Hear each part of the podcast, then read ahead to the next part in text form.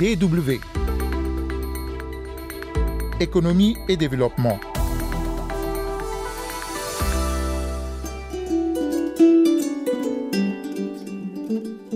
Le tourisme, l'un des secteurs les plus touchés par la crise sécuritaire au Mali.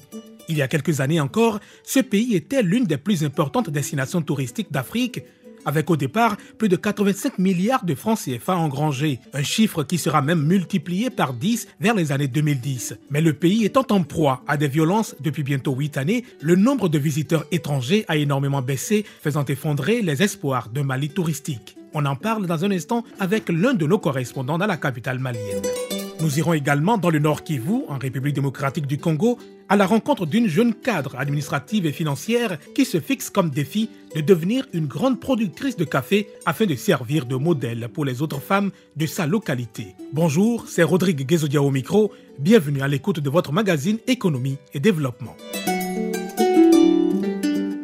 Parlons d'abord du Kenya, déterminé à repositionner son port sur le continent africain. Classé cinquième port le plus fréquenté d'Afrique, le port de Mombasa, qui vise donc le troisième rang africain, a engagé de nombreuses réformes dans le but d'agrandir sa capacité. Et pour le faire, les autorités kenyanes ont mobilisé, avec l'appui financier de la Banque européenne d'investissement et de l'Agence française de développement, plus de 193 millions de dollars.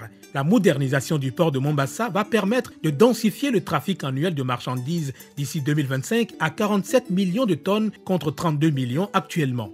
Très intéressant.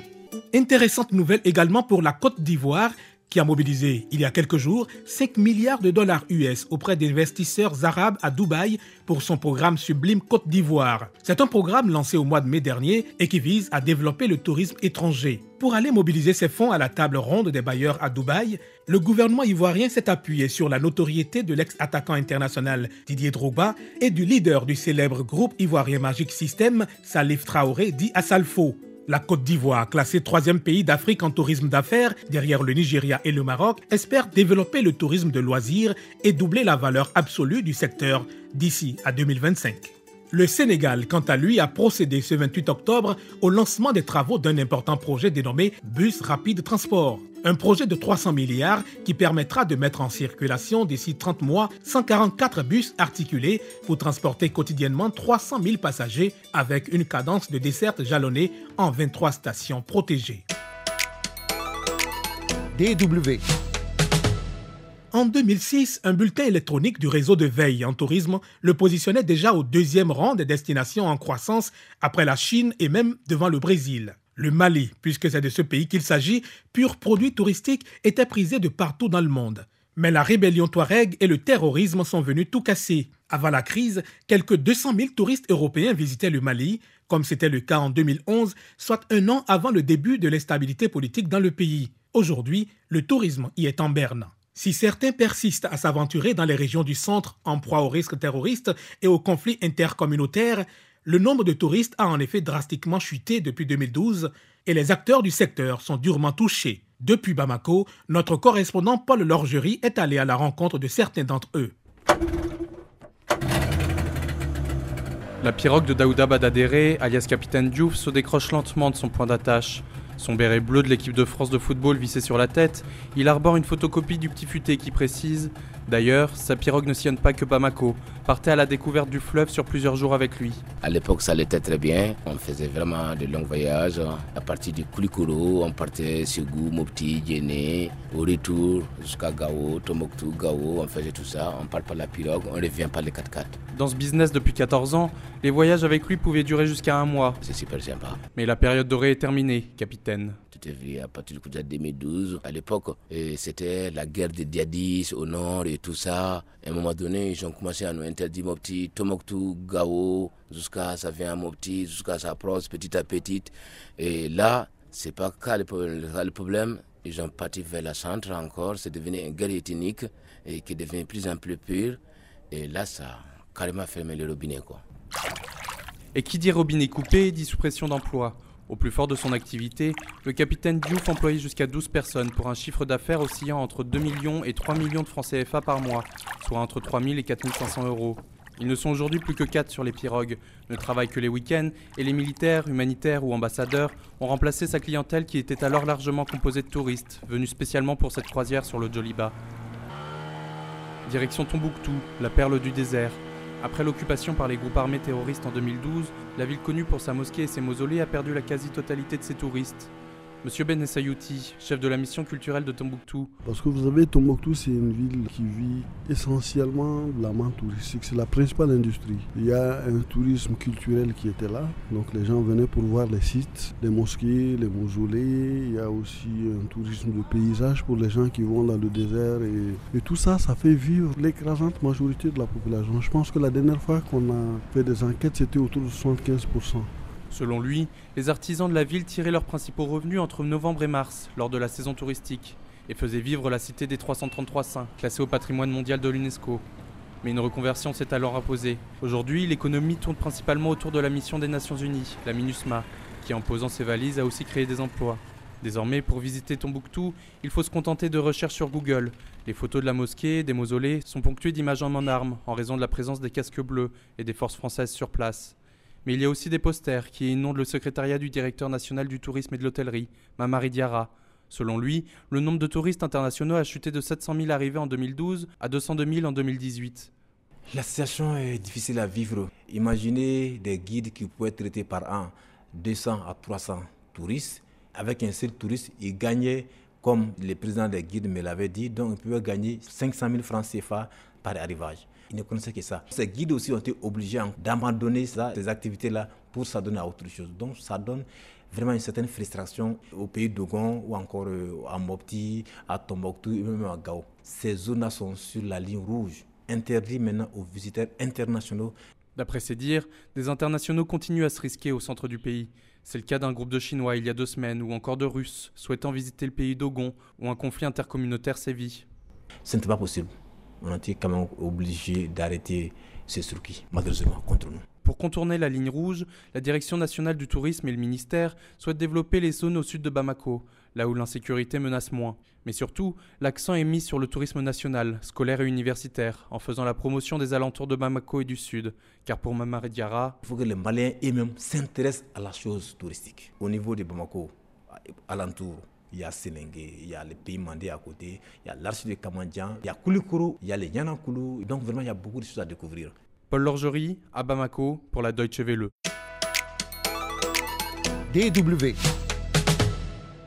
Direction à présent Boutembo, dans la province du Nord Kivu, dans le nord-est de la République démocratique du Congo. Dans cette localité, située à plus de 3000 km de Kinshasa, la capitale, vit et travaille Carole Malembe secrétaire administrative et financière de Ricolto, une organisation belge qui appuie les paysans congolais dans le riz et le café, cette ancienne animatrice de la radio-télévision nationale de 38 ans s'est lancée dans une nouvelle expérience, en vue, selon elle, d'impacter positivement la jeunesse et surtout les femmes de la région. Carole Malembe veut devenir une agricultrice paysanne, une productrice professionnelle de café. Et pour le faire, la jeune maman de quatre enfants compte sur ses nombreux atouts et s'inspire des outils de Ricolto, son employeur. Je me suis vraiment penchée sur ce qu'ils faisaient exactement et je me suis rendu compte que en réalité, ils étaient dans quelque chose d'exceptionnel et quelque chose de, tout à fait excitant et d'attrayant. Et en même temps, je venais d'épouser un homme en fait qui a grandi dans le café. C'est comme ça que dans mon jardin, nous avons planté quelques plantures de café c'est à ce moment-là que j'ai demandé à mes collègues qui appuyaient les paysans, j'ai quelques plantures de café et ça fait deux ans, ils ont commencé à donner des cerises. Vous pensez que vous pouvez m'apprendre à faire du café? Et c'est à ce moment-là qu'ils m'ont donné quelques astuces. J'ai amené le premier euh, café parche que moi-même, j'avais moi-même euh, traité et c'était pas mal. Et c'est comme ça qu'ils ont dit, ah ça c'est une bonne affaire, donc si nous t'appuyons, tu peux nous faire quand même quelques fois un kilo, deux kilos, trois kilos de café selon les méthodologies que nous allons te donner. Et c'est comme ça qu'ils m'ont donné quelques astuces pour faire du bon café, le café de spécialité bien sûr. Et euh, jusqu'à aujourd'hui, dans mon bureau, ils prennent mon café. Et c'est comme ça que euh, plus tard, euh, j'ai décidé de prendre un champ vers Boulambo de 2 hectares dans lequel j'ai mis à peu près 1800 plantules de café. Cela fait deux ans maintenant. Donc deux ans, c'est déjà beaucoup. Je suis déjà sur le point de produire le premier série que je vais maintenant essayer de vendre essayer de proposer dans peut-être l'une des micro-stations de lavage que nous appuyons.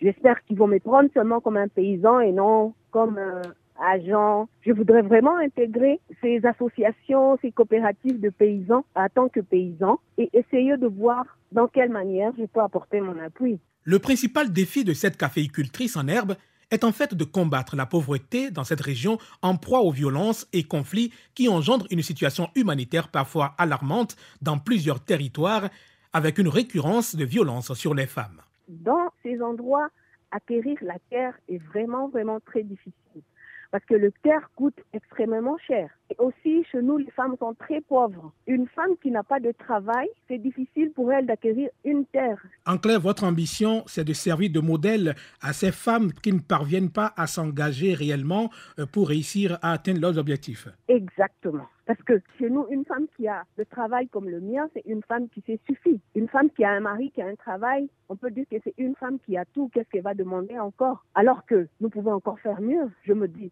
si nous sommes 5, 6, 10, 25, 100, 200 femmes qui sont instruites et qui peuvent travailler dans ces sens-là. Parce qu'il y a un moment où l'agriculture semble être seulement le travail de gens qui sont dans la forêt, qui sont un peu plus loin de la ville. Et cela nous a amené à quoi? Est-ce que la situation sécuritaire et sanitaire de la région euh, vous facilite la tâche pour euh, réussir votre projet? C'est là le problème. Surtout la situation sécuritaire. Parce que je pense que pour l'instant, du point de vue sanitaire, ils sont déjà en train de maîtriser pas seulement la maladie, mais aussi les gens ont compris les mesures de sécurité qu'ils doivent prendre pour leur santé. Donc aujourd'hui, je peux dire que du point de vue santé, ça va, mais du point de vue sécuritaire, ça ne va pas encore. Parce qu'aujourd'hui, il est vraiment difficile d'accéder à son champ. Je me dis par exemple, si moi je vais dans mon champ, peut-être demain, je ne sais pas si je vais rentrer parce que c'est un peu éloigné de la ville et c'est un endroit où il y a beaucoup de groupuscules armés. Donc euh, c'est beaucoup faire attention et surtout se faire invisible et ne pas se faire remarquer pour euh, rentrer sain et sauf.